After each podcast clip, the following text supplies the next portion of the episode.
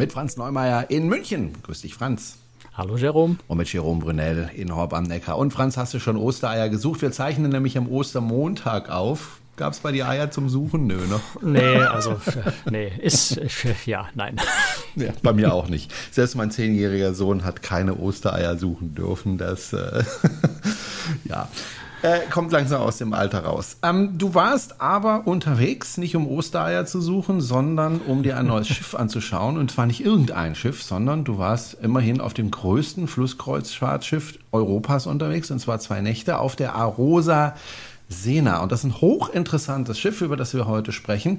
Äh, zumal wir ja normalerweise oder selten über Flusskreuzfahrtschiffe sprechen, ähm, weil das irgendwie nicht so wahnsinnig, also nicht so in Mode ist, wie zum Beispiel auf dem Meer unterwegs zu sein. Was ich Ach, würde ich gar nicht sagen, ich, mehr in Mode. Es sind mhm. Flusskreuzfahrten sind schon spannend, aber zum einen ich bin einfach nur ein einzelner Mensch, der seine 24 Stunden am Tag nicht unendlich ausdehnen kann. Und die Hochseekreuzfahrt gibt schon so viel an Themen ständig her, dass einfach es zugegebenermaßen einfach schwierig ist, die Zeit noch zu finden für Flusskreuzfahrtschiffe.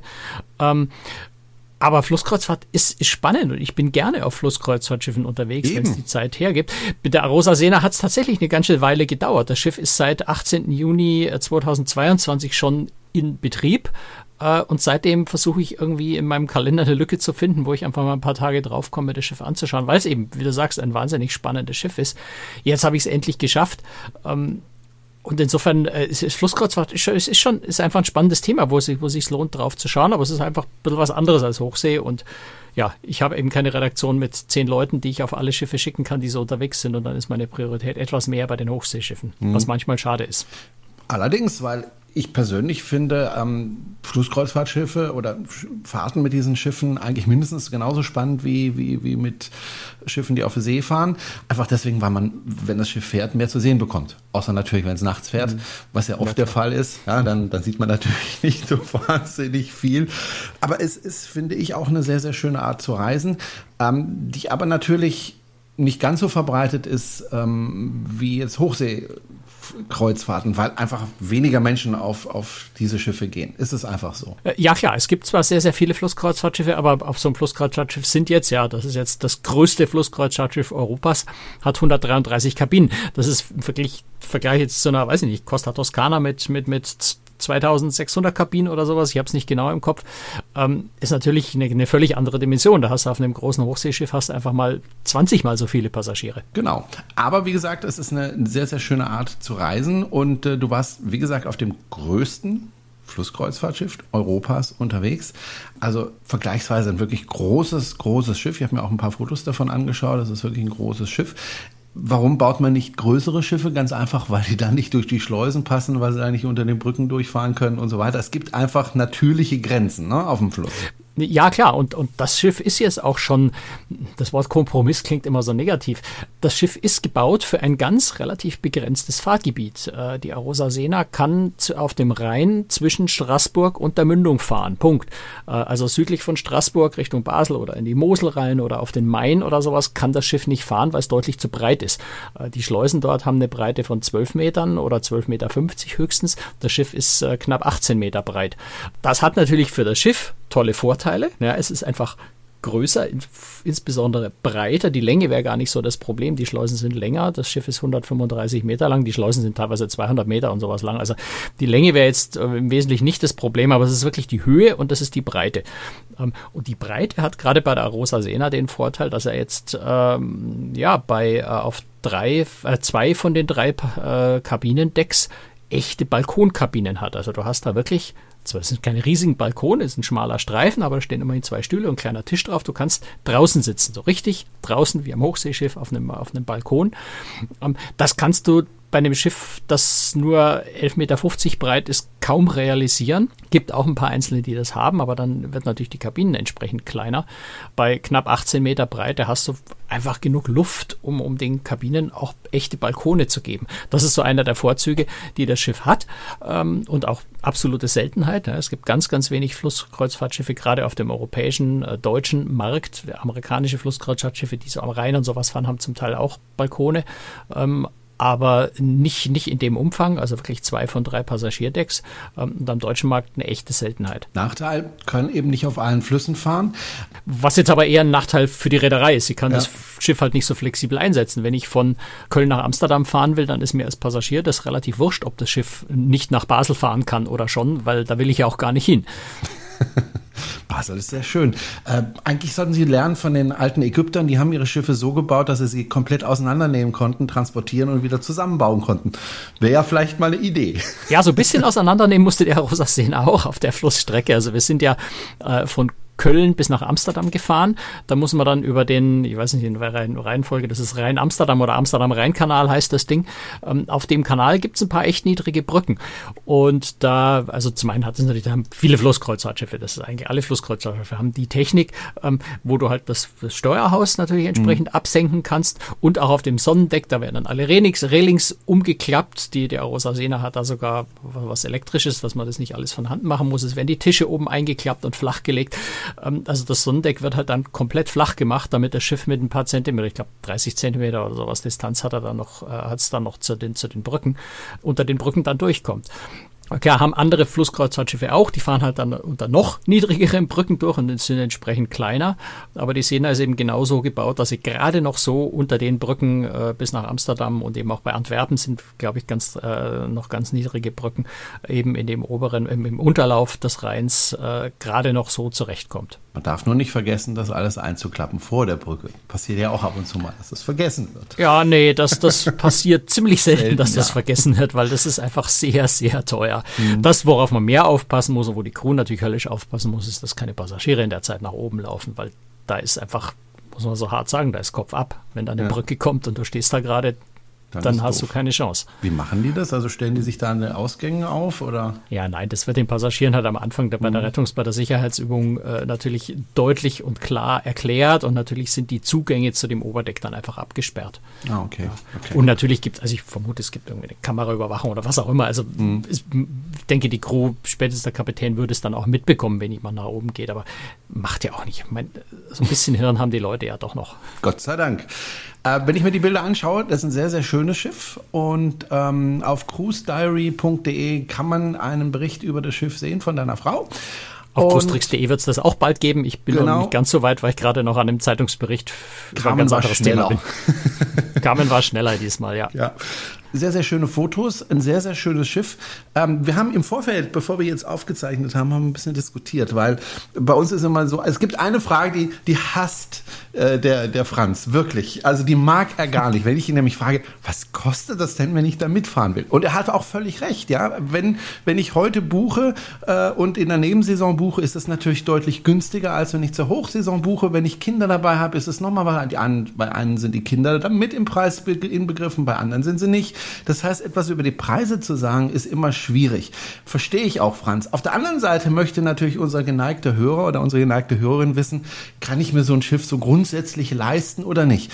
Deswegen meine Frage, ich frage dich jetzt gar nicht, was kostet mhm. es, da drauf zu gehen, sondern ist es eher ein, ein Schiff der gehobeneren Preiskategorie oder der etwas geringeren Preiskategorie? Ersteres, es gehört sicher zur, zur etwas gehobeneren Klasse.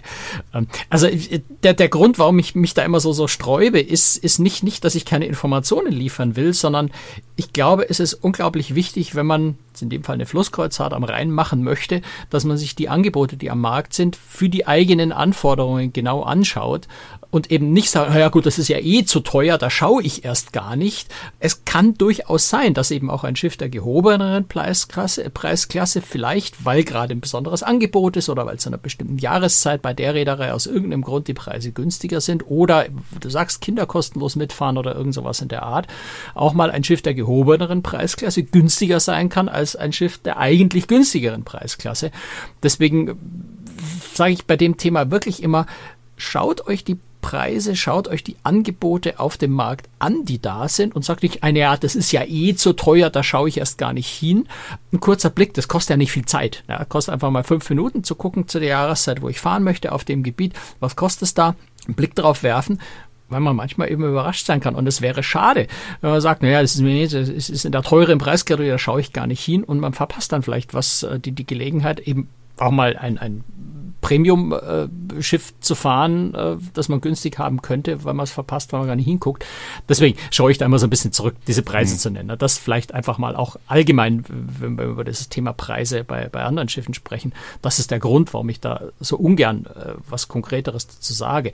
Aber wenn wir einfach trotzdem jetzt hier mal Preise nennen, ich habe einfach mal die Website aufgemacht und ein bisschen reingeguckt. Da ist die Arosa Sena, wenn wir es mal so in Mai oder Juni reingucken, äh, bewegt die sich dann schon so im Bereich von 1500 bis 2000 Euro und, und bisschen drüber noch für, für sieben Tage. Ähm, das ist Premium All Inclusive, das heißt, da ist Essen und noch nahezu alle Getränke mit inklusive. Aber es ist natürlich schon jetzt kein, kein Schnäppchenpreis, wenn man das mal so sagen will. Hm. Aber ich liebe Premium All Inclusive. Da muss man nicht mehr drüber nachdenken, ob man jetzt noch einen Cocktail trinkt oder nicht. Ähm, man trinkt ihn einfach. Gut, wir schauen uns jetzt mal das Schiff genau an. Du hast wahrscheinlich eine Balkonkabine gehabt. Ich hatte eine Balkonkabine. Das ist jetzt äh, für ein Flusskreuzfahrtschiff wirklich äußerst ungewöhnlich. Auf dem Schiff aber eben nicht, weil ich schon gesagt, nur zwei von drei Decks äh, haben eben Balkon, äh, Balkone. Und das unterste Deck hat nur deswegen keine Balkone, weil es so nah am Wasser dran ist, dass das ähm, ja etwas schwierig wäre. Okay, ähm, vielleicht noch ein paar Daten zu dem Schiff. 134,87 Meter lang, 133 Kabinen, hast du ja schon vorhin gesagt, 17,70 Meter breit, also knapp 18 Meter.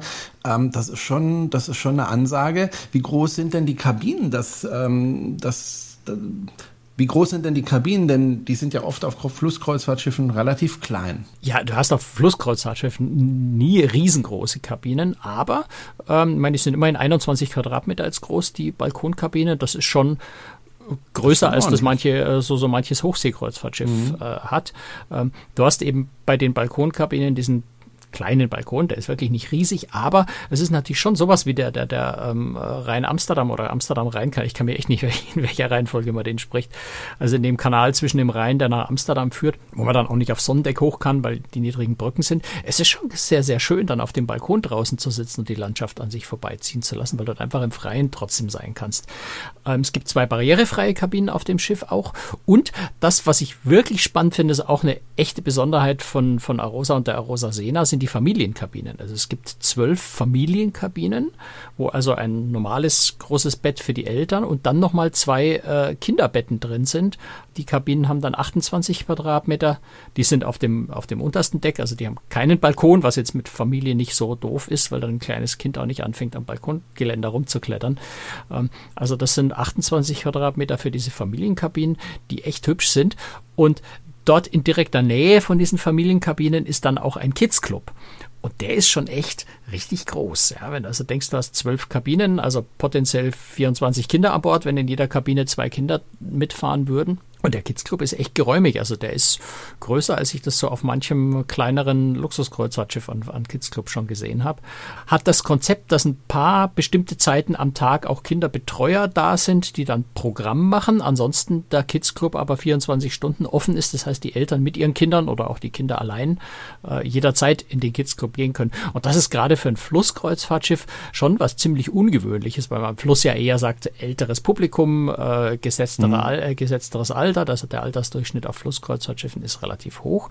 Und das war auch auf der Reise ganz, ganz spannend, weil du hast ein sehr gemischtes Publikum gehabt. Du hast zum einen dieses typische äh, Flusskreuzfahrtschiff-Publikum gehabt. Einfach ein bisschen gesetzteres Alter. Gleichzeitig aber eben wirklich, gerade weil es jetzt auch Anfang der Osterferien war, jüngere Leute mit Kindern. Also es ist ganz spannend. Das ist relativ einzigartig auf dem Flussmarkt, dass Arosa da versucht, eben auch Familien mit anzusprechen auf dem Schiff speziell mit Kinderclub, mit Familienkabinen, ähm, aber auch zum Beispiel, äh, was, was für jüngere Leute ja oft interessant ist, ein ziemlich großes Spa.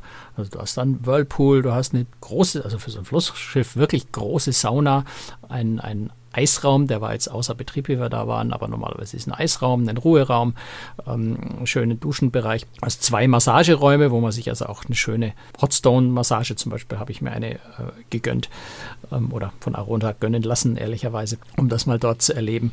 Ähm, also du hast zwei Massageräume an Bord und das ist für ein Flusskreuzfahrtschiff schon was auch was ziemlich Besonderes, ein großes Spa. Braucht man aber eben, wenn man ein entsprechendes Publikum ansprechen will, das eher im gehobenen äh, Preissegment fahren will und eben auch jüngere Leute, Familien ansprechen will.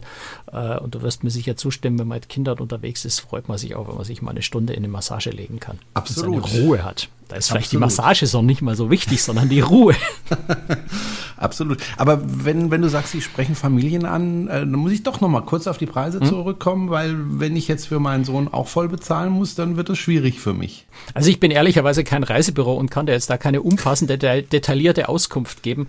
Äh, da würde ich echt im Reisebüro dann nachfragen. Aber es sieht so aus, als würden äh, Kinder in den Familienkabinen durchaus kostenlos mitfahren.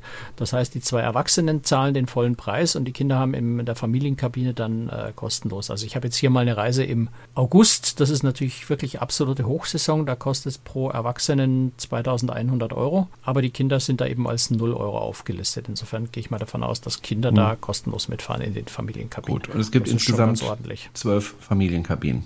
Ja. Okay. Also ich habe jetzt hier im August eine Reise gefunden, weil die anscheinend auch sehr, sehr gut gebucht sind. Also so Mai, Juni, Juli habe ich jetzt auch nichts gefunden mehr. Hm, hm. Habe jetzt aber auch nicht 20, 30 Reisen durchprobiert. Gut, äh, die Kabinen selber, wir haben schon gesagt, sind nicht so klein, auch nicht riesig, aber das ist normal bei Flusskreuzfahrtschiffen. Äh, ausgestattet sind sie wahrscheinlich ziemlich gut, oder? Ja, also ganz normale Kabinen halt. Ja, da ist jetzt nichts, keine, keine riesen Highlights, keine, keine besonderen Nachteile, es sind einfach Genug Anschlüsse für Laptop Kabine. und Handy. Ja, witzigerweise haben die sogar äh, Lightning-Anschlüsse, also so zum Aufladen neben dem Bett und, und nochmal an ein, zwei anderen Stellen ist ein USB und ein Lightning-Anschluss da. Okay. Das können sich aber auch bald wieder sparen, wenn USB-C dann verpflichtend ist. Aber ja, das, das ist immer so ein bisschen umbauen. der Nachteil bei längeren Planungsfristen, wenn man ja. ein Schiff neu baut. Klar, da sind manche Dinge dann schon wieder fast überholt, bis sie kommen, aber das ist jetzt eine Kleinigkeit. Was ich super interessant finde an dem Schiff, jetzt, äh, nee, gehen wir, bevor wir auf die Technik des Schiffes eingehen, vielleicht noch auf die Restaurants und auf das, was für die Unterhaltung an Bord gemacht wird. Mhm. Äh, Flusskreuzfahrtschiffe, da wird ja natürlich traditionell nicht so wahnsinnig viel. Also es gibt kein Theater, bei dem es Riesenaufführungen gibt. Meistens ist dann Künstler mit an Bord, der Musik macht und klimpert am Klavier. Äh, wie ist es auf der Arosa mit dem Essen und wie ist es mit dem Unterhaltungsprogramm? Fangen wir mit Unterhaltung an. Äh, Klavier gibt es keins. Das finde ich erstmal? Also sehr subjektiv beurteilt, finde ich eher positiv, weil an diesen künstlichen elektronischen Klavieren sitzen dann oft einfach Alleinunterhalter, die Musik von sich geben, die nicht unbedingt so wahnsinnig toll sind. Also da bin ich ehrlicherweise, finde ich das eher positiv. Ähm, es sind zwei, zwei, naja, DJs, Unterhalter, Gastgeber an Bord, die jetzt auf unserer Reise, ich kann jetzt nicht, natürlich nicht von, von lange sagen, weil wir waren zwei Nächte an Bord. Äh, an dem einen Abend gab es eine 80er Jahre Party im anderen waren wir in Amsterdam gelegen, da waren lokale Reiseführer da und haben äh, einen längeren Vortrag, glaube ich, eine Stunde oder so gemacht mit, mit Tipps, äh, was man in Amsterdam anschauen kann. Also das Entertainment, aber das ist auf Flusskreuzfahrtschaften ja immer so, da, da spielt Entertainment auch nicht die große Rolle. Äh, ist da relativ low-level. Ähm, wie gesagt, ich persönlich finde es eher angenehm, wenn man in der Bar, in der Aussichtslounge sitzt äh, und, und so ein bisschen seine Ruhe hat. Okay, und dann gucken wir aufs Essen. Ist ja auch ja. immer sehr wichtig, äh, weil das muss ja lecker schmecken. Ja, das tut's im Grunde auch. Also eine Besonderheit von Arosa ist, dass äh, Arosa im Wesentlichen Buffet hat. Ja, das heißt, auch abends äh, holst du dir dein Essen vom Buffet. Das war ziemlich umfangreich. Ich fand es auch recht gut. Das eine oder andere fand ich ein bisschen schwach gewürzt, aber da kann man ja selber auch mit ein bisschen Salz und Pfeffer nachhelfen.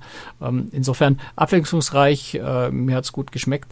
Äh, es war auch ein, ein, kleines Kinderbuffet da. Eben passt auch wieder zum Thema Familie. Äh, also ein bisschen niedriger und ein bisschen kindgerechte Speisen. Das Restaurant ins, und, und es gibt ein Spezialitätenrestaurant. Das ist jetzt für Flusskreuzfahrtschiffe auch nicht mehr so häufig. Also es gibt ein, ein äh, Sushi, Seafood, äh, Grillrestaurant, der, der Sena Grill. Ähm, das ist dann auch der einzige Bereich an Bord, wo du äh, Bedienung am Tisch bekommst. Äh, und das sind à la carte Preise. Die sind würde mal sagen, so ein bisschen günstiger als an Land, aber jetzt nicht, nicht super billig. Aber hatten in der kurzen Zeit jetzt aber auch nicht die Gelegenheit, das auszuprobieren. Insofern kann ich dazu, zu der Qualität nichts sagen. Ähm, ursprünglich war auf der Arosa Sena ja mal geplant, äh, dass in einem Teilbereich des Restaurants, nämlich hinten in so, so einem äh, nennt sich Pavillon, ähm, so ein bisschen mit, mit, mit Grün gestaltet, künstlichem Grün und einem großen Oberlicht äh, oben drüber, also ein, ein spezieller Bereich, der war ursprünglich so geplant, dass man dort mit Bedienung am Tisch auch inklusive äh, das Essen äh, bekommt. Das haben sie am Anfang versucht und dann aufgegeben, offensichtlich, weil ja, so ein bisschen am Erfolg gescheitert anscheinend die Nachfrage danach so groß war, die Leute sich alle am Tisch bedienen lassen wollten, dass sie, dass sie das so dann eben nicht schaffen. Also weder von, von der Kellnerzahl schaffen, ähm, noch alle, die das gerne machen würden, bedienen können. Ähm, und dann ist es ein bisschen schwierig zu sagen, du darfst und du darfst nicht. Äh, mhm. Insofern haben sie das abgeschafft. Jetzt ist also im gesamten äh, Buffet-Restaurant-Bereich, äh, der schön, auch schön eine kleinere Bereiche unterteilt ist, also sehr hübsch gemacht ist an und für sich, ähm, ist also überall Buffet. Man möchte natürlich auch nicht, dass die, die Passagiere sauer sind, weil sie eben keinen Platz am Bedienrestaurant bekommen haben. Ne? Ja, ja, genau. Also ansonsten ist bei Arosa ja generell äh, auf, auf allen Schiffen äh, eben mit Buffet. Hm. Insofern ist es nichts Ungewöhnliches. Auf der Szene haben sie versucht, das so ein bisschen äh, Zwischenweg zu finden. Auf dem Duro, da haben wir auch schon mal drüber berichtet, auf der Rosa Alva, äh, da ist es ein bisschen anders. Da, ist, da wird die Hauptspeise am Abend äh, am Tisch serviert, ansonsten ist Buffet und ansonsten ist bei Rosa eben generell das Buffet-Konzept. Ich gucke mir gerade Bilder an von dem Schiff und sehe, da gibt es auch einen Pool und der Pool scheint mir, zumindest sieht er auf dem Foto von der Carmen so aus, äh, ziemlich groß. Ja, der ist ziemlich groß. Also genau genommen sind es sogar zwei Pools oder, oder ja. drei. Also du hast im Spa den Whirl, du hast im Spa mhm. den Whirlpool und dann hast du am Sonnendeck oben hast du einen äh, Kinderpool, der ist 30 Zentimeter tief hat auch so drei so Wasserkanonen, äh, wo die Kids so ein bisschen sich gegenseitig mit mhm. Wasser beschießen können. Ich habe es auch ausprobiert. Man kann diese Kanonen nicht Richtung Erwachsenenpool richten. Das heißt, die Spritzereien bleiben, bleiben auch wirklich im Kinderpool. War mein erster Gedanke, habe es sofort ausprobiert, aber die sind wirklich so eingestellt, dass man also den Wasserstrahl nicht Richtung Erwachsene richten kann. Und direkt daneben ist ja, also beide ziemlich groß äh, für ein Flussschiff, äh, eben ein großer Erwachsenenpool nochmal, der ist glaube ich 1,30 Meter tief. Okay. Insofern ist es ein sehr, lang. sehr schönes, großes Sonnendeck, da ist ganz viel Platz. Eben auch einer der Vorzüge, gerade auch, dass das Schiff so breit ist, hat man da einfach viel, viel Platz. Was wir leider nicht sehen konnten, äh, die haben eine ganz spannende Bar auch auf dem Sonnendeck, nämlich die Up-and-Down-Bar. Das ist eine Bar, die kann man rauf und runter fahren. Also muss man ja, ne? Also wenn, wenn unter den Brücken durch, wenn es zu niedrig wird, da kann da oben keine Bar sein, dann wird die einfach wirklich komplett als Bar abgesenkt und dann ist auf dem Sonnendeck nur noch eine, eine große runde weiße Platte zu sehen. Und äh, wenn das Wetter entsprechend ist und die Brückenhöhe es entsprechend zulässt, dann fährt diese Bar ähm, als Ganzes äh, hoch und dann hat man am Pooldeck oben auch eine sehr hübsche Bar. Wie gesagt, wir konnten sie jetzt nicht sehen, ich kenne das nur von Fotos, weil dann auch an dem Tag, wo wir in Amsterdam gelegen sind, obwohl es da möglich gewesen wäre, die Bar hochzuziehen oder hochzufahren. Es war ein bisschen kalt, es war ziemlicher Wind. Äh, insofern wäre es da reichlich ungemütlich oben gewesen. Deswegen haben sie die Bar nicht hochgefahren hm. an dem Tag. Verständlich. Selber schuld, wir hätten halt länger an Bord bleiben müssen. Ja. Jetzt kommen wir mal auf die Technik von dem Schiff zu sprechen, mhm. weil das ist eigentlich für mich zumindest das Interessanteste an dem Schiff. Ich meine, klar, dieses Schiff ist besonders groß und hat natürlich dadurch äh, einige Vorzüge. Balkone, Alles gut und schön ja. ne, für die Passagiere. Was mich aber am meisten interessiert, ist die Technik dahinter. Und mhm. da muss man sagen, da hat äh, Arosa richtig, richtig viel gemacht. Denn äh, beispielsweise fährt dieses Schiff teilweise auch mit Batterien. Also nicht mit dem Dieselantrieb, so ganz normal, sondern mit Batterien. Ähm, vielleicht kannst du dazu mal was sagen, weil das, die, die Aut, wie sagt man, Autarkie ist jetzt nicht wahnsinnig groß, aber dann doch größer, als ich gedacht habe. Also das Schiff kann ja 40 Minuten lang nur mit Batterie fahren. Ungefähr ja, ne? das mhm. hängt immer so ein bisschen von der Situation ab. Ähm, ja, fangen wir vielleicht mal bei den Motoren an. Also es sind, äh, es sind drei klassische Dieselantriebsmotoren oder Generatoren, wenn man so will, die mit Marinegasöl äh, fahren, also mit einem sehr sauberen äh, Treibstoff, der aber jetzt auf Flusskreuzfahrtschiffen normal ist. Ähm, das Schiff hat aber auch an allen drei Generatoren äh, SCR-Katalysatoren, was nicht vorgeschrieben ist, also das ist wirklich was auf dem Fluss, was freiwilliges, ähm, sodass auch bei normalem Dieselbetrieb das Schiff ziemlich sauber fährt. Dann arbeitet das Schiff mit Peak Shaving, da haben wir auch schon mal drüber gesprochen, aber ich erkläre es trotzdem nochmal kurz. Peak Shaving bedeutet, dass die äh, Dieselmotoren immer im optimalen Drehzahlbereich äh, laufen, wenn sie denn äh, angeschaltet sind, wenn sie laufen. Was bedeutet, sie haben einen relativ geringen Treibstoffverbrauch, wenn sie eben im optimalen Drehzahlbereich laufen. Wenn das Schiff nun äh, gerade mal weniger Energie braucht, als die äh, Generatoren erzeugen, dann kann man diese Energie in den Akkus zwischenspeichern und wenn das Schiff dann eben mal in einer besonderen Situation mehr Energie braucht, als die Generatoren das gerade hergeben, dann muss man nicht die Drehzahl der Generatoren hochfahren und, und, und äh, die, die Effizienz reduzieren, sondern dann kann man die Energie kurzzeitig zusätzlich eben aus den Akkus dazu holen. Das spart insgesamt ziemlich viel Energie äh, ist davor, dadurch in, vor allem halt im Hinblick auf CO2-Ausstoß dann auch äh, ein großer Vorteil, weil je CO2 kann man heutzutage einfach mit traditionellen Treibstoffen nur sparen, indem man den, den Treibstoff eben nicht verbrennt. Das heißt, je mehr Treibstoff ich spare über so eine Technik, desto CO2, äh, CO2-ärmer ist auch da, äh, das sind die Emissionen. Das ist also Peak Shaving. Man kann Leistung zwischen oder Energie zwischenspeichern und dann, wenn, wenn man mehr davon braucht, zuerst dem Akku wieder zurückholen. Was das Schiff eben, wie du schon gesagt hast, auch kann, ist mit den Akkus komplett autark fahren. Also man könnte die Dieselmotoren komplett abschalten, was auch gemacht wird. Ähm, das könnte man an Stellen machen, wo jetzt besonders wenig Emissionen man ausstoßen möchte oder schlicht und einfach, um die Energie eben zu nutzen. Ja. Wenn man durch hm? große Städte fährt zum Beispiel, könnte man das machen. Könnte man machen, wobei äh, da muss man auch relativieren. Äh, die, die, die Akkus haben jetzt keine Leistung, die wirklich absolut volle Power für das Schiff bringen. Das heißt, mhm. in kritischen Situationen, wo der Kapitän sagt, ich, ich habe im Interview recht lange mit dem, mit dem Kapitän, mit dem Uli Schwalbe unterhalten, der mir das sehr, sehr ausführlich auch erklärt hat. Der sagt, wenn ich also so ein Anlegemanöver im Hafen von Amsterdam habe, wo sehr viel Verkehr ist, wo ein bisschen Strömung und Wind ist, ähm, Klar, dann da hat er schon, dann mhm. hat er schon auch noch äh, einen Generator mitlaufen, um einfach äh, absolut volle Power zu kriegen für den Fall, dass es nötig sein sollte in dem Moment, weil die Akkus so viel dann auf einmal äh, trotzdem nicht hergeben. Aber im Grunde äh, führt natürlich die, die Möglichkeit, den Akku zu verwenden dazu, dass du äh, weniger Generatoren gerade gleichzeitig auch auf Standby halten musst, als du das ohne den Akku machen würdest. Und insofern sinkt der Verbrauch einfach äh, deutlich. Und im Hafen kann das Schiff natürlich, wenn es an der Pier liegt, deutlich länger als diese 40 Minuten nur mit Akkupower arbeiten. Da hängt es auch wieder davon ab, natürlich, welche Tageszeit du gerade hast. Ja, ist in der Küche gerade Hochbetrieb, weil Mittag- und Abendessen vorbereitet wird, oder bist du mitten in der Nacht, wo, wo überall die Lichter aus sind, die Küche stillsteht, dann äh, kann das Schiff mit, mit Akkus auch mal vielleicht zwei, drei Stunden, also jetzt von mir grob geschätzt, äh, nur mit Akkupower äh, arbeiten. Und das Schiff kann auch Landstrom nehmen. Und am Fluss gibt es ja Landstrom deutlich häufiger in den Häfen oder an den Anlegern, als es das in der Hochseekreuzfahrt schon gibt.